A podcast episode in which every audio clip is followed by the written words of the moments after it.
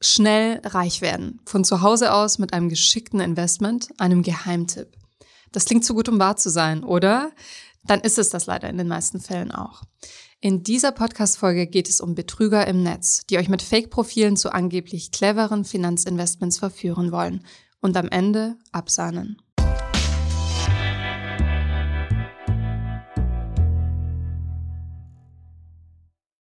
Bevor es weitergeht mit der Folge, noch ein kurzer Werbeeinspieler. Und zwar möchte ich euch den Partner der heutigen Folge vorstellen und das ist Wechselpilot. Pünktlich zum Start ins neue Jahr haben zahlreiche Versorger ihre Strom- und Gaspreise erhöht. Umso größer ist jetzt das Potenzial, mit Wechselpilot mehrere hundert Euro pro Jahr zu sparen. Wechselpilot optimiert jährlich euren Strom- und Gastarif und kümmert sich danach automatisch um euren Vertrag. Der Prozess ist dabei ganz simpel. Fülle einfach den Rechner auf wechselpilot.com/finanzfluss aus und anschließend findet Wechselpilot drei bessere Tarife für euch zur Auswahl. Nachdem ihr euch für einen Tarif entschieden habt, wechselt euch Wechselpilot dorthin und startet anschließend den Wechsel für euch jedes Jahr automatisch aufs Neue. Bei uns im Team haben wir ebenfalls bereits Wechselpilot genutzt, um unseren Stromanbieter zu wechseln. Wähle am besten jetzt den richtigen Tarif unter wechselpilot.com/finanzfluss und das Beste zum Schluss mit dem Code Finanzfluss20, alles zusammengeschrieben, bekommt ihr nochmal 20 Euro Cashback pro Zähler. Der Code ist das ganze Jahr gültig. Den Link zu Wechselpilot findest du natürlich wie immer in den Show Notes.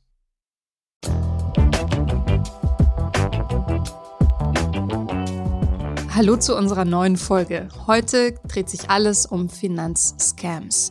Meine Kollegen Mona und Markus sind in die Welt der Finanzscammer eingetaucht. Markus war wochenlang mit mehreren Scammern in Kontakt. Heute spricht er mit mir über seine Erfahrungen und wir geben euch Tipps, wie ihr Betrüger und Betrügerinnen erkennen könnt. In dieser Podcast-Folge spreche ich außerdem mit Monika aus unserer Community, die selbst Opfer eines solchen Betrugs geworden ist und ihre Erfahrungen mit uns teilt. Finanzscams. Was ist das überhaupt? Das sind betrügerische Machenschaften, Aktivitäten im Internet. Das ist zumindest unser Fokus heute. Und ich möchte euch einen kleinen Überblick darüber geben, wie oft das so passiert. 4865 Straftaten im Zusammenhang mit Kapitalanlagen, also mit Investments, zählte das Bundeskriminalamt im Jahr 2020. Die Dunkelziffer dürfte aber viel höher sein. Viele Opfer schämen sich, das anzuzeigen oder denken, es lohnt sich sowieso nicht. Auch zu diesem Thema, ob sich eine Anzeige lohnt, kommen wir später.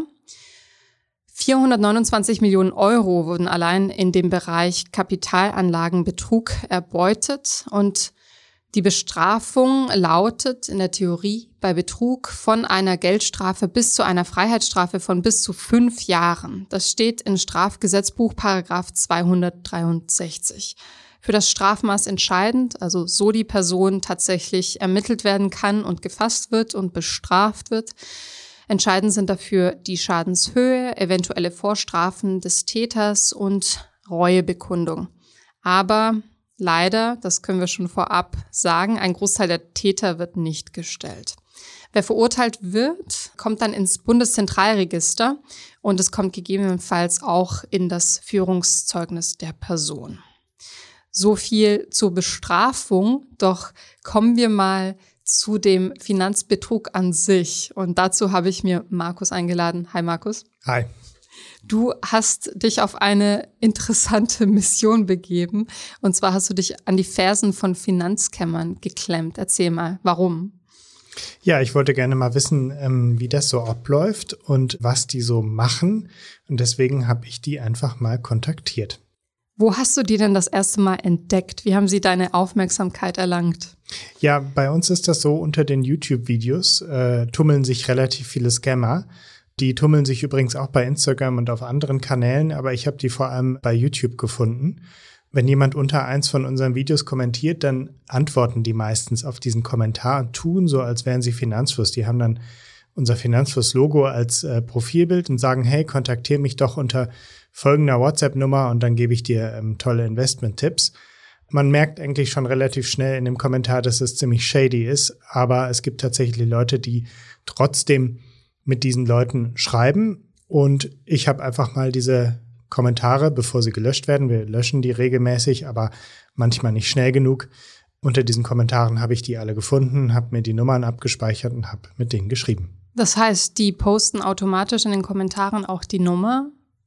Genau, die Nummer wird immer so ein bisschen kryptisch dargestellt in Form von Icons, damit der YouTube-Algorithmus das nicht rausfiltern kann, dass da jemand eine Nummer postet. Ähm, die denken sich da regelmäßig was Neues aus, aber man sieht da eine Nummer.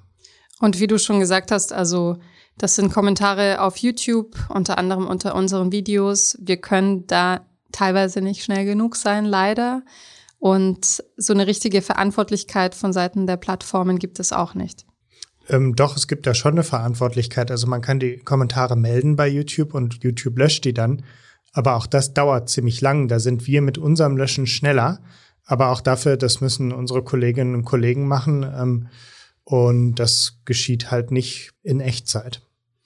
So, du hast dich dann rangemacht und mit diesen Scammern kommuniziert. Wie bist du vorgegangen? Hast du dir selbst eine Fake-Identität angelegt? Auf welcher Plattform hast du das Ganze gemacht? Wem hast du geschrieben und wie? Ja, also erstmal habe ich mir eine neue SIM-Karte besorgt, weil ich wollte das nicht mit meiner eigenen privaten Nummer machen. Wer weiß, äh, wohin die Nummer sonst noch so gelangt und was ich dann so an Anrufen und Nachrichten und allem Möglichen bekomme. Also neue SIM-Karte besorgt die in mein Handy gesteckt und dann mit denen bei WhatsApp geschrieben. Also ich habe die einfach angeschrieben auf verschiedene Arten. Einfach, hi, ich habe gehört, du hast Investment-Tipps. Manchmal habe ich geschrieben, hi, ich habe gehört, seid ihr von Finanzfluss oder so? Oder hi, bist du Thomas? Und ähm, dann haben die meistens gesagt, jo, ich bin Thomas oder jo, ich bin von Finanzfluss oder ähm, keine Ahnung, ist äh, manchmal ein bisschen intelligenter und manchmal lief der ähm, Kontakt von denen auch relativ plump ab und die kamen direkt mit hier, äh, ich bringe dir bei, wie du Geld investieren kannst, äh, manchmal auch mit sehr schlechtem Deutsch. Geld investieren, Geld verdienen, was war denn das Versprechen? War das in den Kommentaren schon ersichtlich oder ist es eher so, ich zeig dir, wie du reich wirst, schreib mir? Ja, in den Kommentaren stand es erstmal sehr unverfänglich, einfach nur kontaktier uns, wenn du Fragen hast oder kontaktier uns für Investment-Tipps unterschiedlich.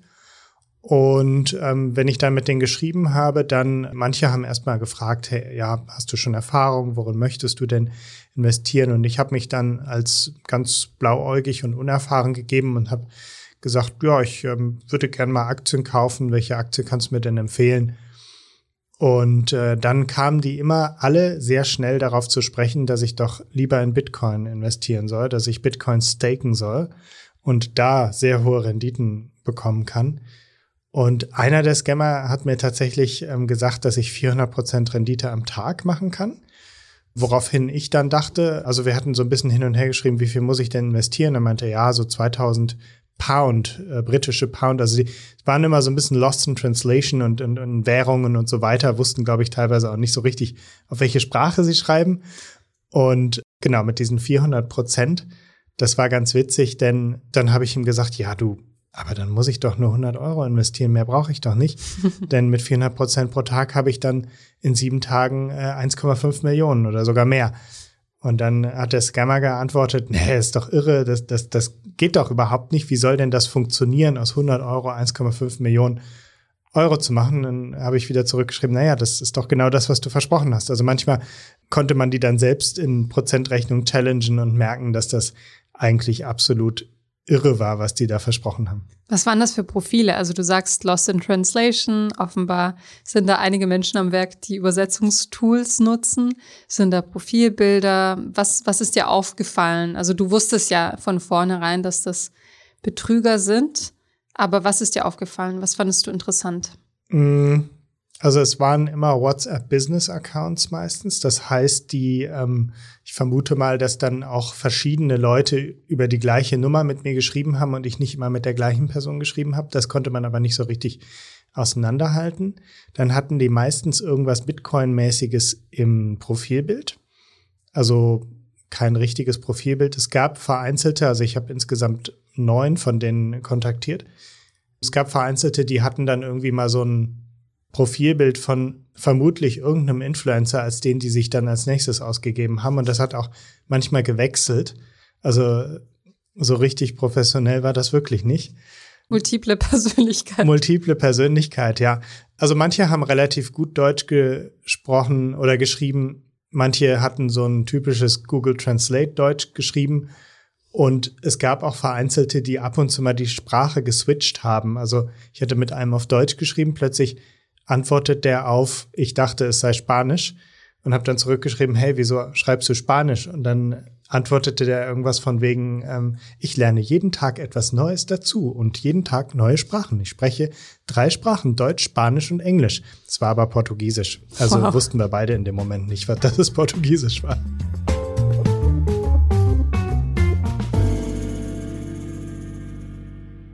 Und kommen wir jetzt mal zum Betrug an sich, also zu dem betrügerischen Akt. Und zwar, wenn du aufgefordert wirst, Geld zu schicken oder irgendwo hinzuüberweisen. Was ist der Aufruf und wo sollst du da Geld an wen schicken? Wie läuft das ab und läuft das nach einem gleichen Muster ab oder ist das individuell verschieden? Ja, es gab eigentlich zwei Methoden, die letztendlich aufs Gleiche hinausliefen. Also es lief immer darauf hinaus, melde dich auf einer Bitcoin-Börse an, ähm, Binance oder was auch immer. Ich habe dann gefragt, ja, ich, ich habe Bison, geht Bison auch? Ja, klar, Bison geht auch. Und dann leiten die einen relativ genau an, wie man sich da anmeldet. Dann soll man den Screenshot schicken, wenn man sich angemeldet hat. Dann sagen die einem von da aus, wie es weitergeht. Und dann läuft es am Ende darauf hinaus, dass du den Bitcoin überweisen musst. Und diese Bitcoins werden dann angeblich investiert aber in Wirklichkeit sieht man die dann nie mehr wieder. Jetzt gibt's Unterschiede. Ein Scammer zum Beispiel hat mir einfach seine Bitcoin-Wallet-Adresse geschickt und gesagt, überweis dahin. Das war ganz spannend, weil so eine Bitcoin-Wallet-Adresse kann man ja dann auch ein bisschen screenen und gucken, wie viel da so eingegangen ist und ob die noch aktiv ist. Hast auch, du das äh, gemacht? Ja, ich habe das gemacht. Also auf der einen Wallet sind insgesamt 1,3 Bitcoins eingegangen und auch ein, ungefähr 1,3 wieder rausgegangen. Jetzt bin ich mir nicht so sicher, ob das alles ähm, Eingänge von Opfern sind und dann Ausgänge zu äh, den Tätern wiederum. Ähm, das kann man natürlich nicht so richtig trennen. Aber ähm, ich habe mir dann genauer angeguckt, wohin diese Ströme gingen. Und die gingen dann alle zu einer gigantisch großen Wallet, auf der mehrere hundert oder ich meine sogar mehrere tausend Bitcoins lagen. Und das muss eine Wallet von einer Kryptobörse sein. Das heißt, die haben einfach auf einer Kryptobörse dann diese Bitcoins direkt getauscht in eine Fiat-Währung und ähm, ja, das Geld dann eben mitgenommen. Diese Wallet war tatsächlich bei Binance gehostet, das konnte man auch rausfinden. Das heißt, die haben sich einfach bei Binance angemeldet unter ihrer Wallet gehabt. Das heißt, die Scammer, mit denen du in Kontakt warst, haben alle auf Krypto gesetzt und du hast gesagt, es gab zwei Methoden. Was ist die zweite Methode? Genau, und die zweite Methode, ähm, das war im Prinzip auch Krypto, aber da musste man sich einfach auf eine Plattform anmelden. Die haben mir einen Link geschickt zu einer angeblichen ähm, Trading-Plattform. Das sah so ein bisschen aus, wie wenn ich mir selbst aus irgendeinem Baukasten eine Website bastel. Also sieht professionell aus, aber sieht jetzt auch nicht irgendwie, also ich hätte da jetzt kein Vertrauen. Da kann man sich ganz simpel anmelden mit einer E-Mail-Adresse und einem Passwort und zack ist man drin. Hm. Dann sieht man da schöne Charts.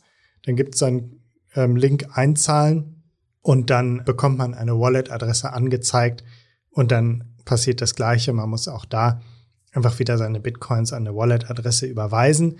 Das habe ich nicht gemacht. Also wir haben lang hin und her überlegt, wollen wir denen mal einen kleinen Betrag überweisen, um zu gucken, wie es weitergeht. Aber mir war wichtig, kein Cent den Scammern, auch keine kleinen Beträge. Deswegen haben wir an der Stelle dann auch nicht weitergemacht. Finde ich gut, moralisch gesehen. Kannst du mir sagen, wie viel Zeit die Scammer jeweils haben verstreichen lassen, bis sie dich aufgefordert haben, Geld zu schicken? Also wie lange nehmen sie sich Zeit, um Vertrauen zu schaffen? Mm, also die erste Aufforderung von hier, ich kann für dich überweisen und dann frage frage ich, wie funktioniert das? das ging eigentlich relativ schnell. Da hat man innerhalb von weniger als einer Stunde konnte man zu dem Punkt kommen. Aber ich habe die natürlich in unendlich lange Gespräche verwickelt, weil ich wollte ja möglichst lang mit denen schreiben und habe mich misstrauisch gegeben, habe gesagt, ja, ich muss mal überlegen, weißt du, es ist echt eine richtig hohe Summe, die ich investieren will. Ich habe gerade was geerbt und äh, da muss ich mir schon noch mal ein bisschen Zeit nehmen, bis ich dir 800.000 Euro überweise. Also so, ähm, so habe ich die dann halt sehr lange im Gespräch gehalten und natürlich versucht, äh, möglichst viel aus denen rauszubekommen, zu Bist fragen. Bist du je an einen Punkt gekommen, wo sie gesagt haben, nee, jetzt, jetzt wird's uns zu fahrig? Also sind die anderen jeweils äh, irgendwann skeptisch geworden dir gegenüber, weil du so viel gefragt hast? Ja, die sind irgendwann dann ungeduldig geworden. Also denen hat meine Skepsis nicht geschmeckt. Man merkt dann irgendwann, also unterschiedlich. Es gibt welche, die haben einfach immer wieder ihre Standardnachrichten abgespult.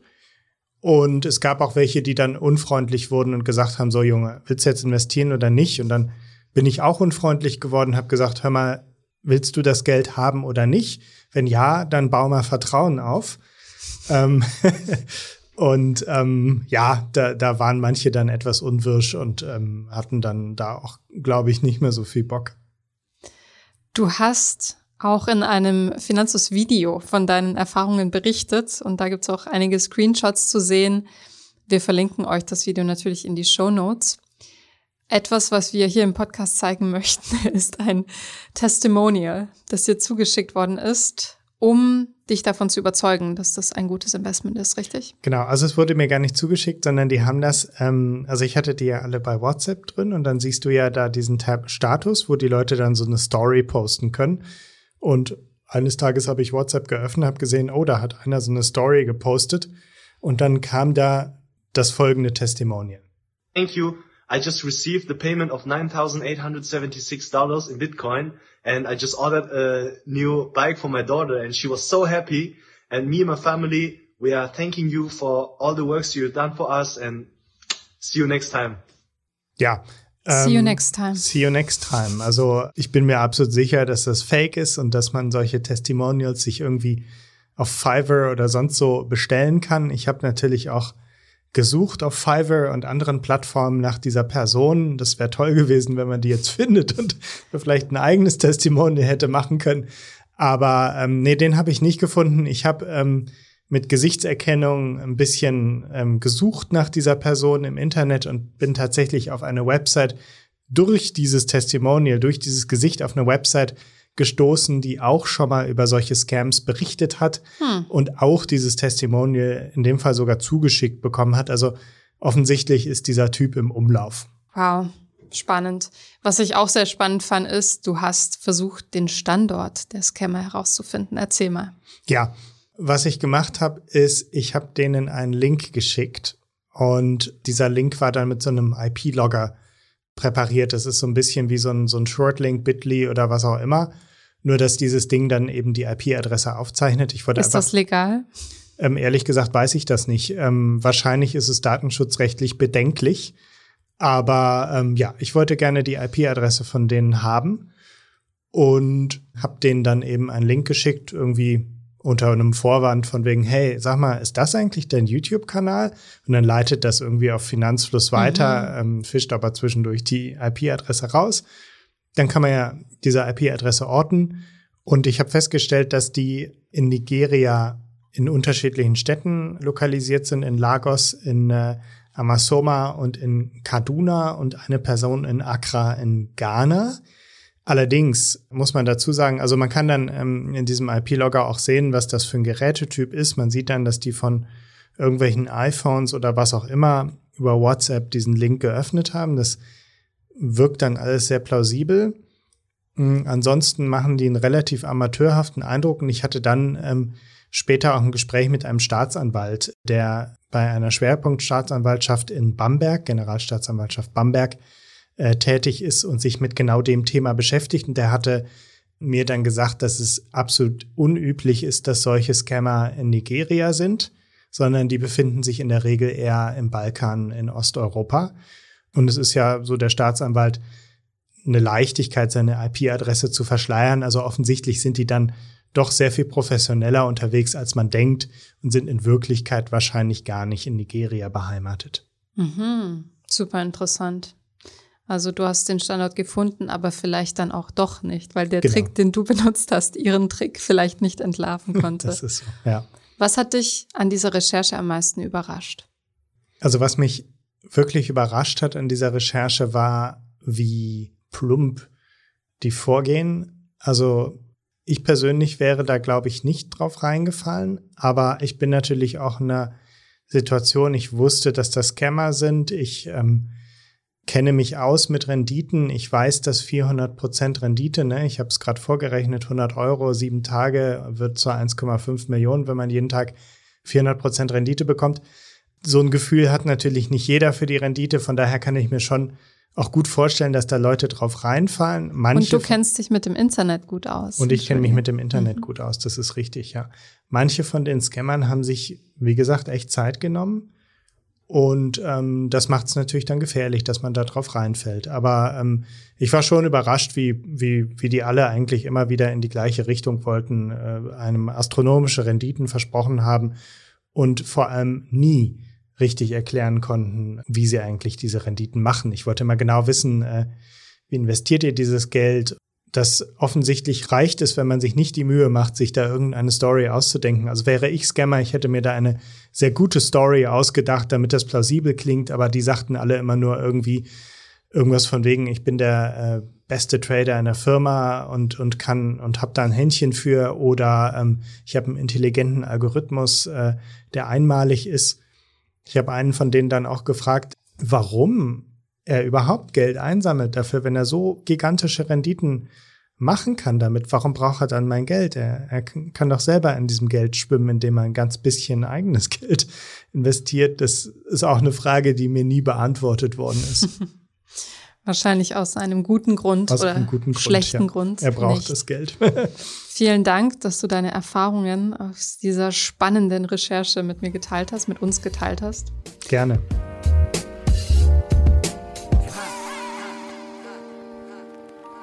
Als nächstes spreche ich mit einer Frau, die auf einen solchen Finanzkämmer reingefallen ist. Denn wie Markus gerade schon gesagt hat, wenn man sich gut auskennt mit Investments und vor allem mit dem Internet, dann kann man sich schützen. Wenn man allerdings das erste Mal von so etwas hört und denkt, ach, das klingt ja ganz gut und die Person Vertrauen weckt, dann kann es schon mal zu spät sein und man fällt auf einen Scammer herein. Ich freue mich sehr, dass Monika mutig genug ist, ihre Erfahrung mit uns zu teilen, denn es ist eine Weile her und sie kann mittlerweile mit ein bisschen Distanz drauf blicken und erzählt uns von ihrer schlechten Erfahrung im Internet. Hallo Monika. Hallo, grüß dich, Anne. Kannst du für uns zusammenfassen, was dir passiert ist? Okay, ganz kurze Zusammenfassung. Ich bin also ein großer Fan von Finanzfluss, Thomas Kehl und seinen Sendungen. Und manchmal kommentiere ich auch so ein bisschen, so auch über einen Beitrag über Kryptowährungen, speziell Bitcoin. Und am 8.3. erhielt ich eine Reaktion auf meinen Kommentar, auch im Internet, angeblich von Finanzfluss, so sah das aus, von einem angeblichen Administratoren von euch, so hat er sich vorgestellt, einem Clovis Pessor, der sagte, er sei ein guter Freund von Thomas Kehl, würde für ihn handeln und könnte mir also in dem Zusammenhang auch helfen. Und der Thomas würde das also befürworten, so habe ich das verstanden. Das ging also ein bisschen hin und her, äh, weil es mir dann auch über WhatsApp dann die Geschichte weitergeführt wurde. Ähm, er wollte einen ziemlich großen Betrag von mir handeln.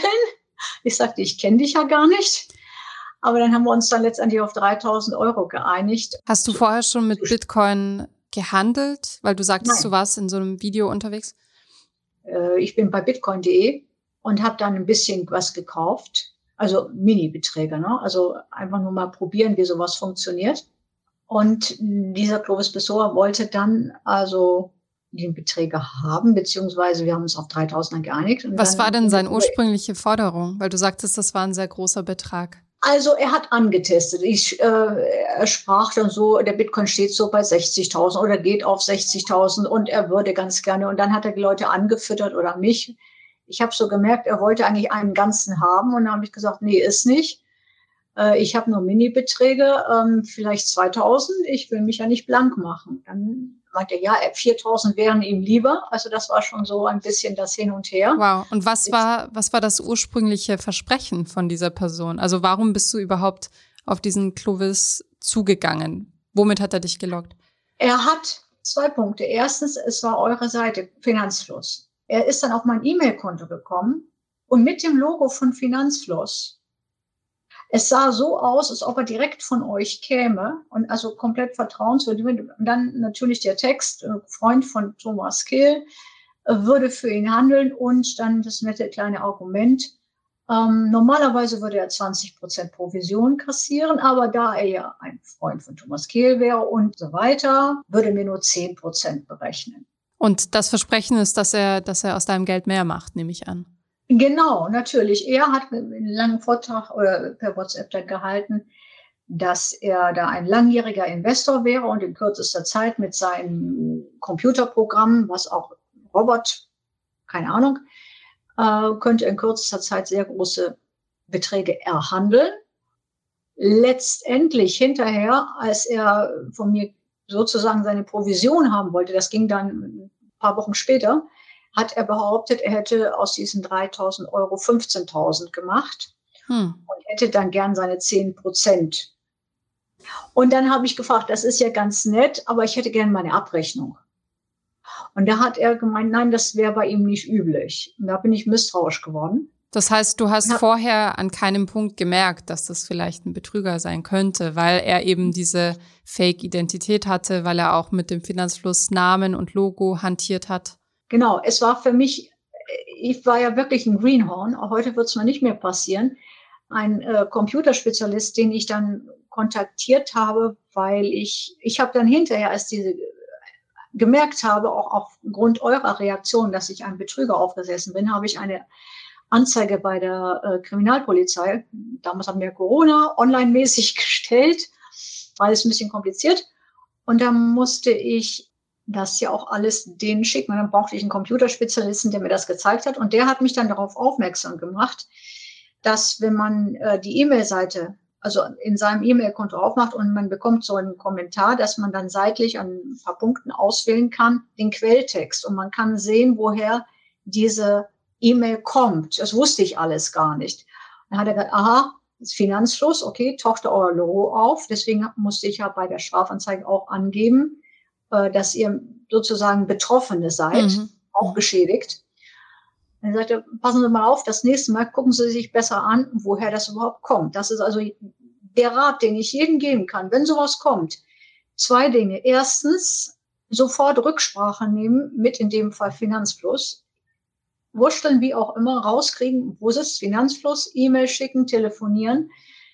Ich habe mich damals erstmal geniert, weil ich dachte, das ist ja ein Freund von Thomas Kehl, da kann ich doch nicht gleich hm. anrufen. Also wie man so richtig naiv sein kann. Heute wäre ich nicht mehr so naiv.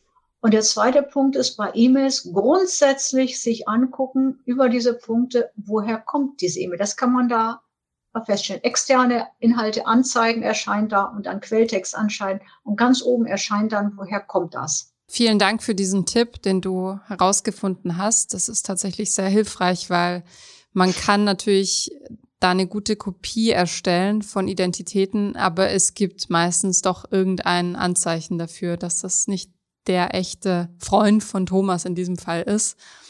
Kam die E-Mail denn direkt an dein privates E-Mail-Postfach oder war das auf YouTube? Ja. Also im Moment, die erste, die erste Information war auf YouTube. Da tauchte er auf. Und danach, wie auch immer, tauchte er in meinem E-Mail-Konto auf. Ja? Und äh, dann hab mit der Information, ich sollte mal zu ihm Kontakt über WhatsApp aufnehmen. Da er die E-Mail-Adresse hatte und diese Verbindung war, war das für mich und das Logo von Finanzfluss. Da haben selbst die Experten gesagt, ja, ist nicht ganz dumm gemacht. Der hat, der, die Leute haben richtig Ahnung, wie man sowas macht. Also man kann da locker drauf reinfallen. Ja, da muss man auch sagen, also auch von unserer Seite, wir sehen natürlich auch ab und an einen Kommentar, der unter falschem Namen gepostet wird. Wir entfernen das, sobald wir es sehen und können. Aber teilweise kann man da, also da müsste man eine Person Fulltime drauf setzen, die nur Kommentare klärt. Das ist leider auch auf der Plattform nicht so möglich, dass man die komplett sperrt, ähm, weil das mhm. eben nicht immer ersichtlich ist. Du hast gesagt, naiv aus heutiger Sicht. Ich würde aber auch sagen, sehr verständlich, weil dieser Betrüger oder die Betrügerin eben sehr gewieft vorgegangen ist in deinem Fall. Wie lange hat es denn gedauert, bis du tatsächlich Geld geschickt hast? Also wie lange hat die Person Vertrauen aufgebaut und dich dazu bewegt? Am 10.3.21 ging das eigentlich richtig los. Und ich habe dann am 25.3., 27.3. die Geschichte dann gemacht. Also es ging wirklich ein Hin und Her. Also zwei Wochen ungefähr. Ungefähr, ja, kann man sagen. Im Übrigen, es ist, ich hatte noch jemanden eingeschaltet, der mir erstmal gründlich den Kopf gewaschen hat. Ich hätte ihn vorher fragen sollen, äh, der herausgefunden hat, äh, dass dieser Clovis Pessoa offensichtlich auch mit Finanzflusslogo in, in Kroatien und sonst wo unterwegs. Ich weiß gar nicht, ob ihr da unterwegs seid, aber ich habe dann die Bilder zugeschickt gekriegt. Hm. Das war also sehr erstaunlich. Also es ist mit, mit kroatischer Sprache, mit allem drum und dran und ähm, eben dem gleichen Sprech, äh, Text dann sozusagen reingeschnitten. Hm. Nee, wir sind nicht in Kroatien unterwegs. Ja, es ist, es, es war aber Finanzlogo und es war das und ich, ich weiß nicht, wo es hab. Ich habe es irgendwo kopiert. Aber wenn ihr wollt, kann ich das mal rausholen, obwohl es jetzt halt wahrscheinlich versucht ist. Aber die hm. Tatsache, dass ich immer noch ja angefragt werde, mhm. wenngleich es sehr seltsam ist, die Bilder, die da geschickt werden auf WhatsApp, ähm, entweder es ist ein Baby oder es ist ein farbiger oder es ist also sind unterschiedliche Identitäten. Ja, es ist mit dem gleichen Namen. Genau, erzähl mal. Also wer ist diese Clovis Pessoa? Was hast du über die Person in dem Kontakt mit der Person ähm, herausgefunden? Also herausgefunden. Ich kann dir nur so viel sagen. Das erste Mal taucht ein sehr seriöser Mensch mit einem Unternehmensaccount auf äh, WhatsApp auf. Das war das, worauf ich dann auch angesprungen bin. Es tauchte sogar damals unter dem Account auf, dass seine Adresse, man konnte das aus Google Earth sich anschauen. Wo sollte das sein? In Deutschland oder? Nein, Amerika. Das war Kalifornien. Verstehe, okay. Und hast du Und je mit der Person gesprochen oder waren das ausschließlich Textnachrichten? Nein. Nie, nie, nie gesprochen. Obwohl ich sagen muss, er hat mich zwar, also ich wurde zweimal angerufen. Mhm. Aber da war, wusste ich ja schon, dass die Sache faul ist. Und ich wollte das schriftlich. Ich wollte das für, falls es, falls ich es beweisen muss, auf jeden Fall die Schriftform haben für die Polizei, weil ich damals noch geglaubt habe, das ist auch noch etwas, was man sagen muss, was dann eigentlich passiert oder nicht passiert. Und jeder, der glaubt, der kriegt sein Geld zurück oder dass da irgendetwas strafrechtlich passiert, den muss ich leider enttäuschen. Ja, das ist sehr schwierig, sowas aufzuklären. Ähm, es gibt wie bei dir auch ganz viele Fälle, in denen das im Sande verläuft. Erzähl mal, also du hast eine Anzeige erstattet, eine Strafanzeige. Und was ja. ist danach passiert? Also ich muss sagen, ich bin von Pontius zu Pilatus geschickt worden weil ein Betrag von 3000 Euro für weder für die Wirtschaftskriminalität noch für die Computerspezialisten, um es mal so zu formulieren, relevant ist. Die haben mir glattweg gesagt, ach, das ist doch ein simpler Betrug, das ist doch nichts. Schreiben Sie es ab und fertig. Hm. Ähm, sinngemäß, man war natürlich höflicher, aber hat mir auch gesagt, bei uns geht es um Millionen. Wir nehmen das einfach mal so zur Kenntnis und dann ist das letztendlich bei irgendeinem einem Kriminalbeamten gelandet, der sozusagen mit Fleisch und Blut in der Materie steckt und der alle diese Fälle zugeschustert kriegt, mit denen niemand was zu tun haben will, weil sie zu klein sind. So habe ich es verstanden. Und der das mal alles aufgenommen hat für den Fall der Fälle, dass dieser Clovis Pessoa beziehungsweise dessen Team oder, oder wer immer sich dahinter versteckt, einen Fehler macht. Es kann ja das berühmte Steinchen sein, das zum Mosaikbild passt. Deshalb bin ich da überhaupt hin, deswegen habe ich das überhaupt gemacht. Viele das heißt, du bist mit dem Clovis in Kontakt geblieben. Du hattest vor, ihn oder sie zu stellen. Verstehe ich das richtig? Ich bin nicht von mir aus in Kontakt geblieben. Die haben von sich aus immer den Kontakt gesucht, denn die sind offensichtlich immer noch daran bestrebt, von mir Geld abzuziehen. Mit ähm, welcher Begründung? Mit der Begründung, sie hätten immer noch Karotte vor dem Esel hin und her wedeln, die 15.000 Euro, die sie mir gerne überweisen möchten. Vorausgesetzt, ich wäre bereit, die 10 Prozent zu bezahlen. Bis heute? Bis heute. Das geht, ich habe, ich weiß gar nicht, vor letzten Monat oder was, das wieder über WhatsApp gekriegt.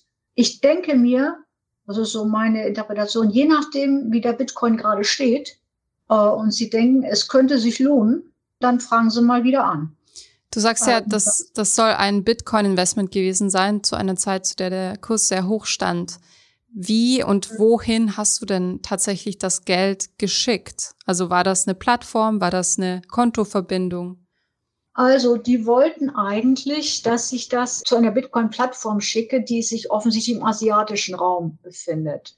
Die haben mir den Namen geschickt und ich habe das erstmal gegoogelt und festgestellt, das ist alles auf Englisch. Und das war mir unsicher. Mhm. Ich spreche zwar Englisch, aber das perfekte Englisch, das man dazu braucht, nee, danke.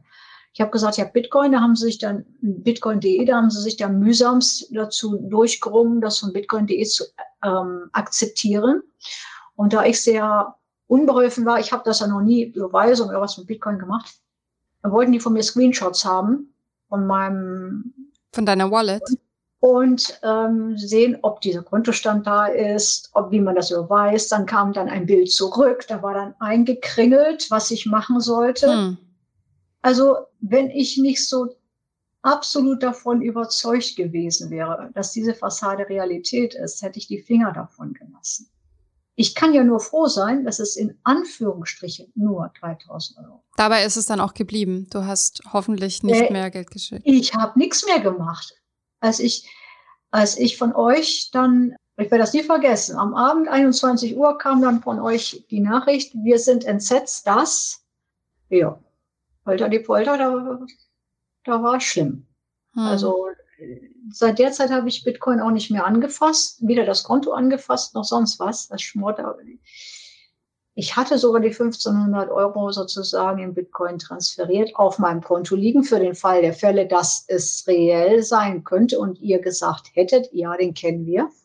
Hm. Aber nach der Nachricht, ja, hab der natürlich nichts gekriegt und den äh, wird auch im Leben nichts kriegen. Aber ich kann nur jedem raten, ich habe ja auch jetzt den Hinweis bekommen, als ich gesagt habe, äh, meinem Freund, äh, ich mache, gebe da ein Interview, wie man es nicht machen soll. Er sagte, du wirst den Leuten nur Tipps geben, wie sie die Schwachstellen stopfen. Da habe ich gesagt, ähm, Entschuldigung, es gibt immer die eine Schwachstelle, über die sie gehen müssen. Und das ist nämlich der Kontakt zu den Menschen, an dessen Konto sie ran wollen. Da hast du recht.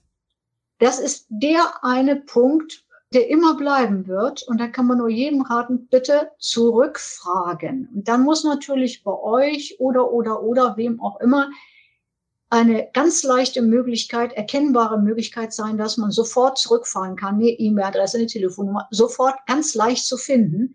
Denn wenn man in der Situation ist, hat man einfach nicht die Nerven zu suchen. Also ich sag's mal, ich habe es dann bei euch gefunden. Mhm.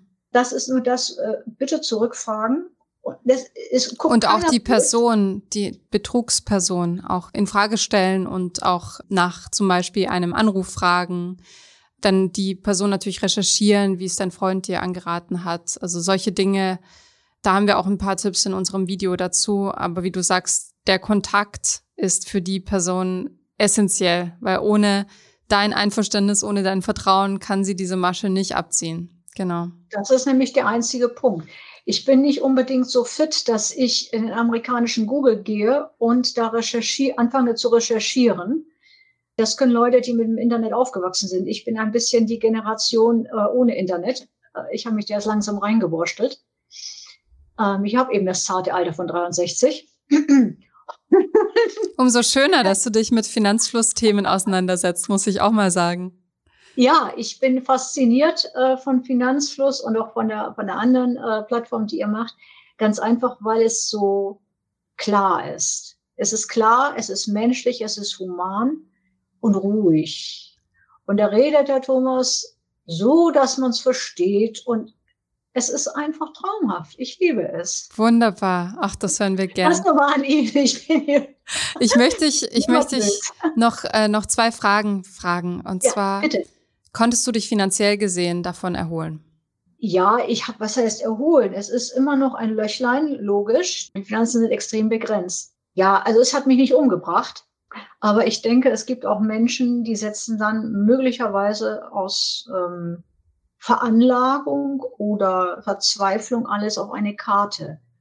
Und da kann es wahrscheinlich möglicherweise existenzielle Folgen haben, weil sie sich einfach darauf verlassen. Und ich denke, das sind noch die wichtigeren Fälle als jetzt meiner. Hm. Ich bin ja froh, dass, dass ich die Gelegenheit habe, jetzt darüber zu reden, denn ich hatte eine Mordswut im Bauch und ich habe eben gesehen, oder es war mir klar, dass sehr, sehr viele Menschen geschädigt werden durch solche Haie, die da einfach durchs Wasser ziehen und die Leute abgreifen. Ich würde sagen, jeder Betrug ist ein Betrug zu viel. Deshalb, ähm, ja, jedes äh, Betrugsopfer ist äh, relevant in der Hinsicht. Letzte Frage. Welche eine Sache hast du aus dieser Erfahrung fürs Leben gelernt? Misstrauisch sein. Also das ist vielleicht nicht die beste Sache, aber ähm, erstmal zurückzugehen, hm zu sagen und dann zu gucken. Also ähm, vielleicht auch mal noch weiter zu hinterfragen, den anderen so lang zu nerven, bis er entweder ähm, mit Zusatzinfos rauskommt oder oder. Ich will ja nicht sagen, dass mir nicht sowas nochmal passieren kann. Diese Sache nicht. Eine andere weiß ich nicht. Aber das, was, was ich auf jeden Fall gelernt habe, ist, äh, hoppla, Rückfragen. Mhm. Ohne Rücksicht auf Verluste, Rückfragen, sich vergewissern und auch nicht glauben, dass jetzt, ich sag mal, der Thomas oder die Anna oder wer böse ist oder eingeschnappt ist, wenn ich jetzt mal zurückfrage, ist denn das so? Ja? Das dient doch allen. Ja, ich, bin, ich bin froh, dass du dich an meine Kollegin gewandt hast, denn mhm. Wer weiß. Also du hattest ja schon, schon den Verdacht und es ist gut, dass dann bei den 3000, die ja schon sehr wehtun müssen, geblieben ist. Ja, genau so. Ich danke dir sehr, dass du deine Erfahrung mit uns geteilt hast. Finde das mutig. Und ja, ich, wie gesagt, finde das auch sehr verständlich irgendwo und ähm, hoffe, dass das natürlich denjenigen, die uns jetzt zuhören, nicht passiert, weil sie jetzt es besser wissen. Danke dir, Monika. Ich danke euch.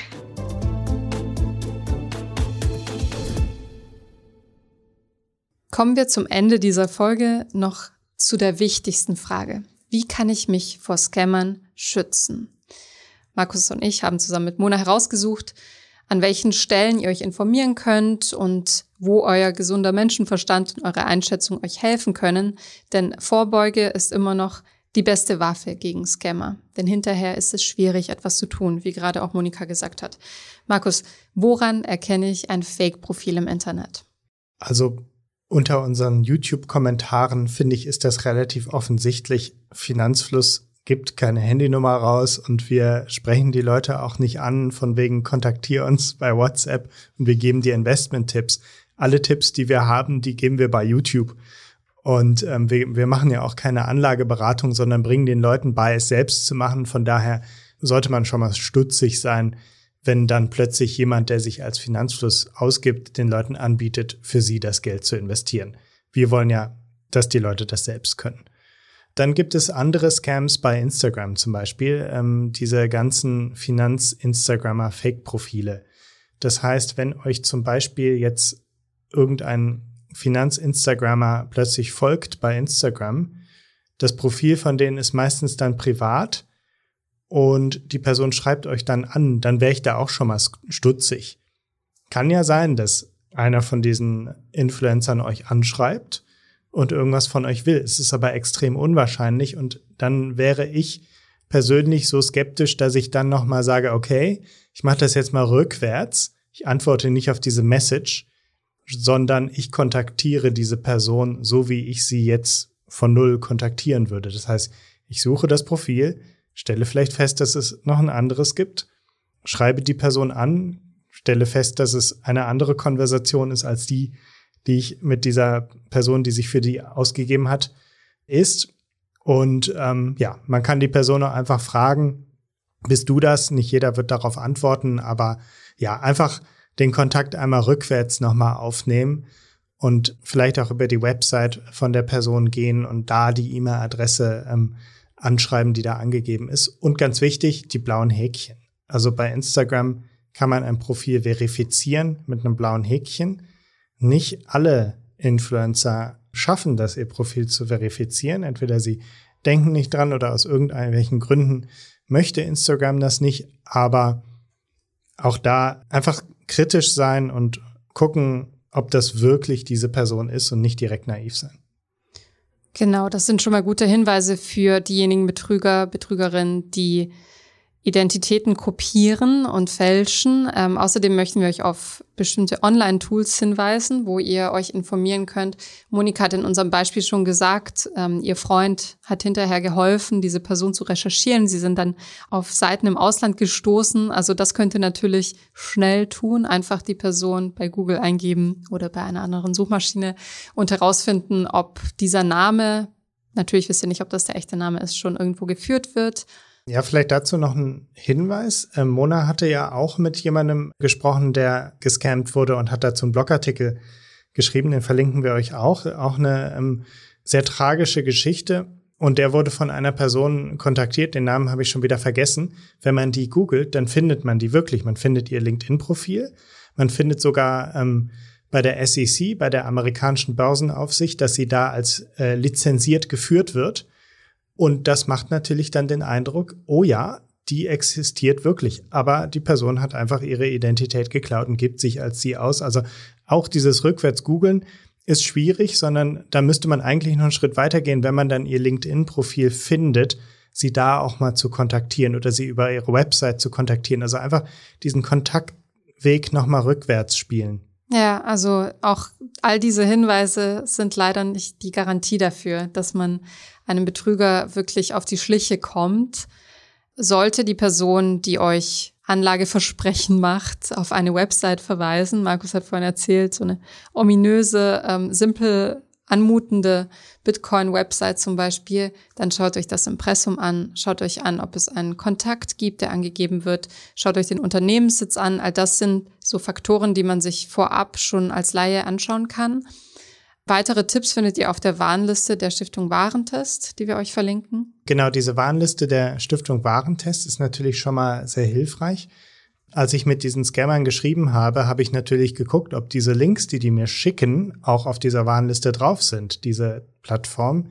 Und keine davon war da drauf. Das heißt, wahrscheinlich ist das so ein Hase- und Igel-Spiel. Hm. Ähm, die Scammer sind da einfach schneller. Man kann wahrscheinlich mit wenigen Klicks so eine Plattform nochmal neu aufsetzen, sich eine Domain registrieren etc. Und dann ist diese Warnliste da einfach langsamer. Aber wie du schon sagtest, der Blick ins Impressum, gerade in Deutschland gibt es in der Regel eine Datenschutzerklärung etc., rechtliche Hinweise und all das fehlt meistens auf solchen Websites. Ja, also all das ist zumindest ein Versuch wert. Daneben gibt's noch die BaFin-Lizenz. Also die BaFin führt eine Unternehmensdatenbank, in der sie alle Finanzdienstleister, Fondsgesellschaften, Banken, Versicherungen und Unternehmen aus dem Finanzbereich listet, die in Deutschland operieren dürfen. Und äh, die BaFin führt auch eine öffentliche Liste der Unternehmen, gegen die sie ermittelt, die wir euch auch verlinken. Die ist im Blogartikel drin. Außerdem könnt ihr euch immer bei solchen Verdachtsfällen an die Verbraucherzentralen und an die Kriminalpolizei letztendlich wenden. Die haben auch entsprechend Leitfäden zur Vorsorge, aber können euch auch helfen, wenn ihr Opfer geworden seid. Nun, was kann ich denn tun, wenn ich jetzt leider wirklich in die Falle getappt bin und Opfer eines Scammers geworden bin? Auch die Frage habe ich den Staatsanwalt gestellt, weil es gibt ja so gewisse Klischees. Also meine Vorstellung, wenn ich jetzt zur Polizeidienststelle gehe, ist, dass ich da irgendwo bin und dann vielleicht dem Beamten erstmal erklären muss, was Cyberkriminalität ist, etc. etc. Das ist natürlich nur ein Klischee, sondern der Staatsanwalt, in dem Fall Bayern, hat mir direkt erklärt, ähm, wie die da in Bayern aufgestellt sind. Und ich gehe davon aus, dass in vielen anderen Bundesländern es ähnlich ist, aber es unterscheidet sich leider von Bundesland zu Bundesland. In Bayern ist es so, man kann sich ans Landeskriminalamt wenden, ans LKA. Und die ähm, haben da auch eine entsprechende Expertise und beraten einen dann auch. Also die nehmen nicht nur die ähm, Anzeige auf, sondern die sagen dir auch, wie du dich verhalten sollst. Also sollst du Screenshots machen, sollst du die Konversation weiterführen, sollst du die Konversation löschen, sollst du deine Nummer blockieren, etc. etc.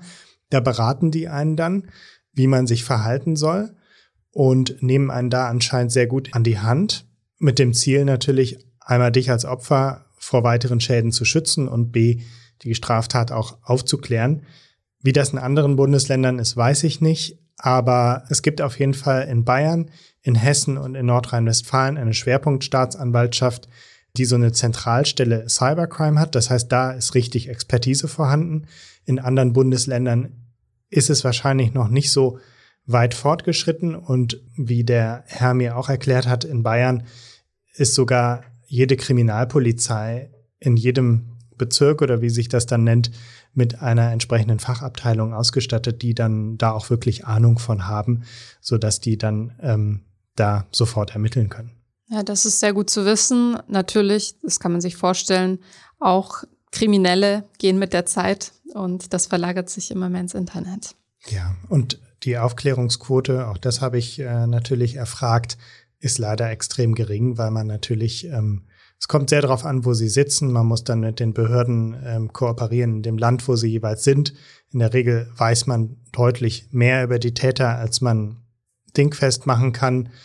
Und leider gibt es noch relativ wenige von diesen Schwerpunktstaatsanwaltschaften, die natürlich äh, mit Hochdruck ermitteln, aber auch leider nicht jeden Fall bearbeiten können. Also eine Staatsanwaltschaft in Bayern kümmert sich dann vor allem um die bayerischen Fälle. Und wenn ich jetzt aus Berlin da eine Anzeige erstatte, dann werden die sagen, es tut uns leid, wir haben so viel zu tun, äh, wir können nicht aus der ganzen Republik alle Fälle bearbeiten. Und die Wahrscheinlichkeit ist leider sehr hoch, dass man irgendwann ein Schreiben bekommt, ihr Verfahren wurde eingestellt, weil die Aufklärungsquote einfach sehr gering ist.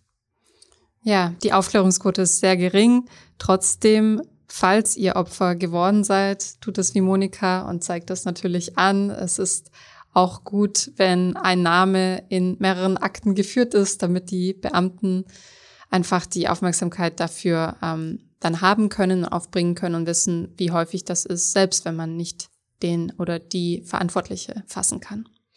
Und was ich auch sehr wichtig finde, da ist uns Monika mit gutem Beispiel vorangegangen, redet darüber, weil es ist vielen unheimlich peinlich. Es ist super unangenehm, wenn man auf sowas reingefallen ist, weil man kann sich noch so sehr vornehmen, dass man nie, nie, nie auf sowas Dummes reinfällt und dann hat man irgendwie einen blöden Moment erwischt und dann fällt man doch darauf rein. Das kann den Besten passieren und den meisten Leuten ist es einfach sehr peinlich und sie verschweigen das. Aber das hilft natürlich nicht, dass dann andere Leute sensibilisiert werden. Also redet darüber und traut euch einzugestehen, Mist, ich war hier blöd und bin darauf reingefallen. Das hilft unheimlich. Genau. Danke, dass du deine Recherche mit uns geteilt hast, Markus. Gerne.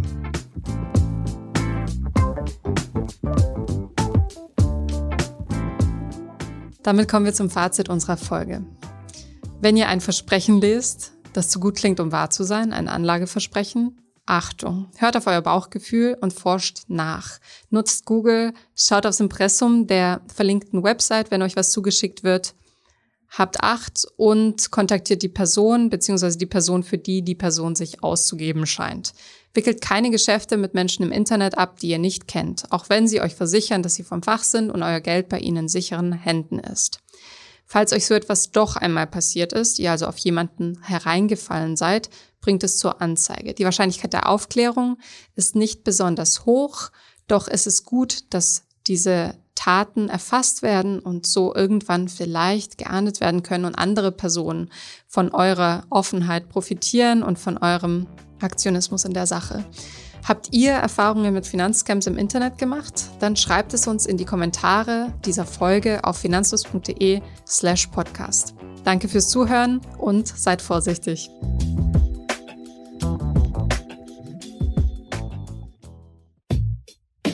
Ich hoffe, diese Podcast-Folge hat dir gefallen und du hast was dazugelernt.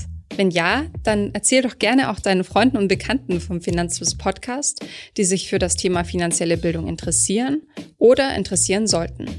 Wenn du uns auf iTunes zuhörst, dann lass uns gerne eine positive Bewertung da. Das sorgt dafür, dass wir noch besser auffindbar werden. Alle wichtigen Links und Verweise findest du wie immer in den Shownotes zu diesem Podcast. Auf unserer Homepage findest du außerdem eine ausführliche Beschreibung zu jeder Folge. Du findest sie unter finanzfluss.de slash podcast. Vielen Dank fürs Zuhören und bis zum nächsten Mal.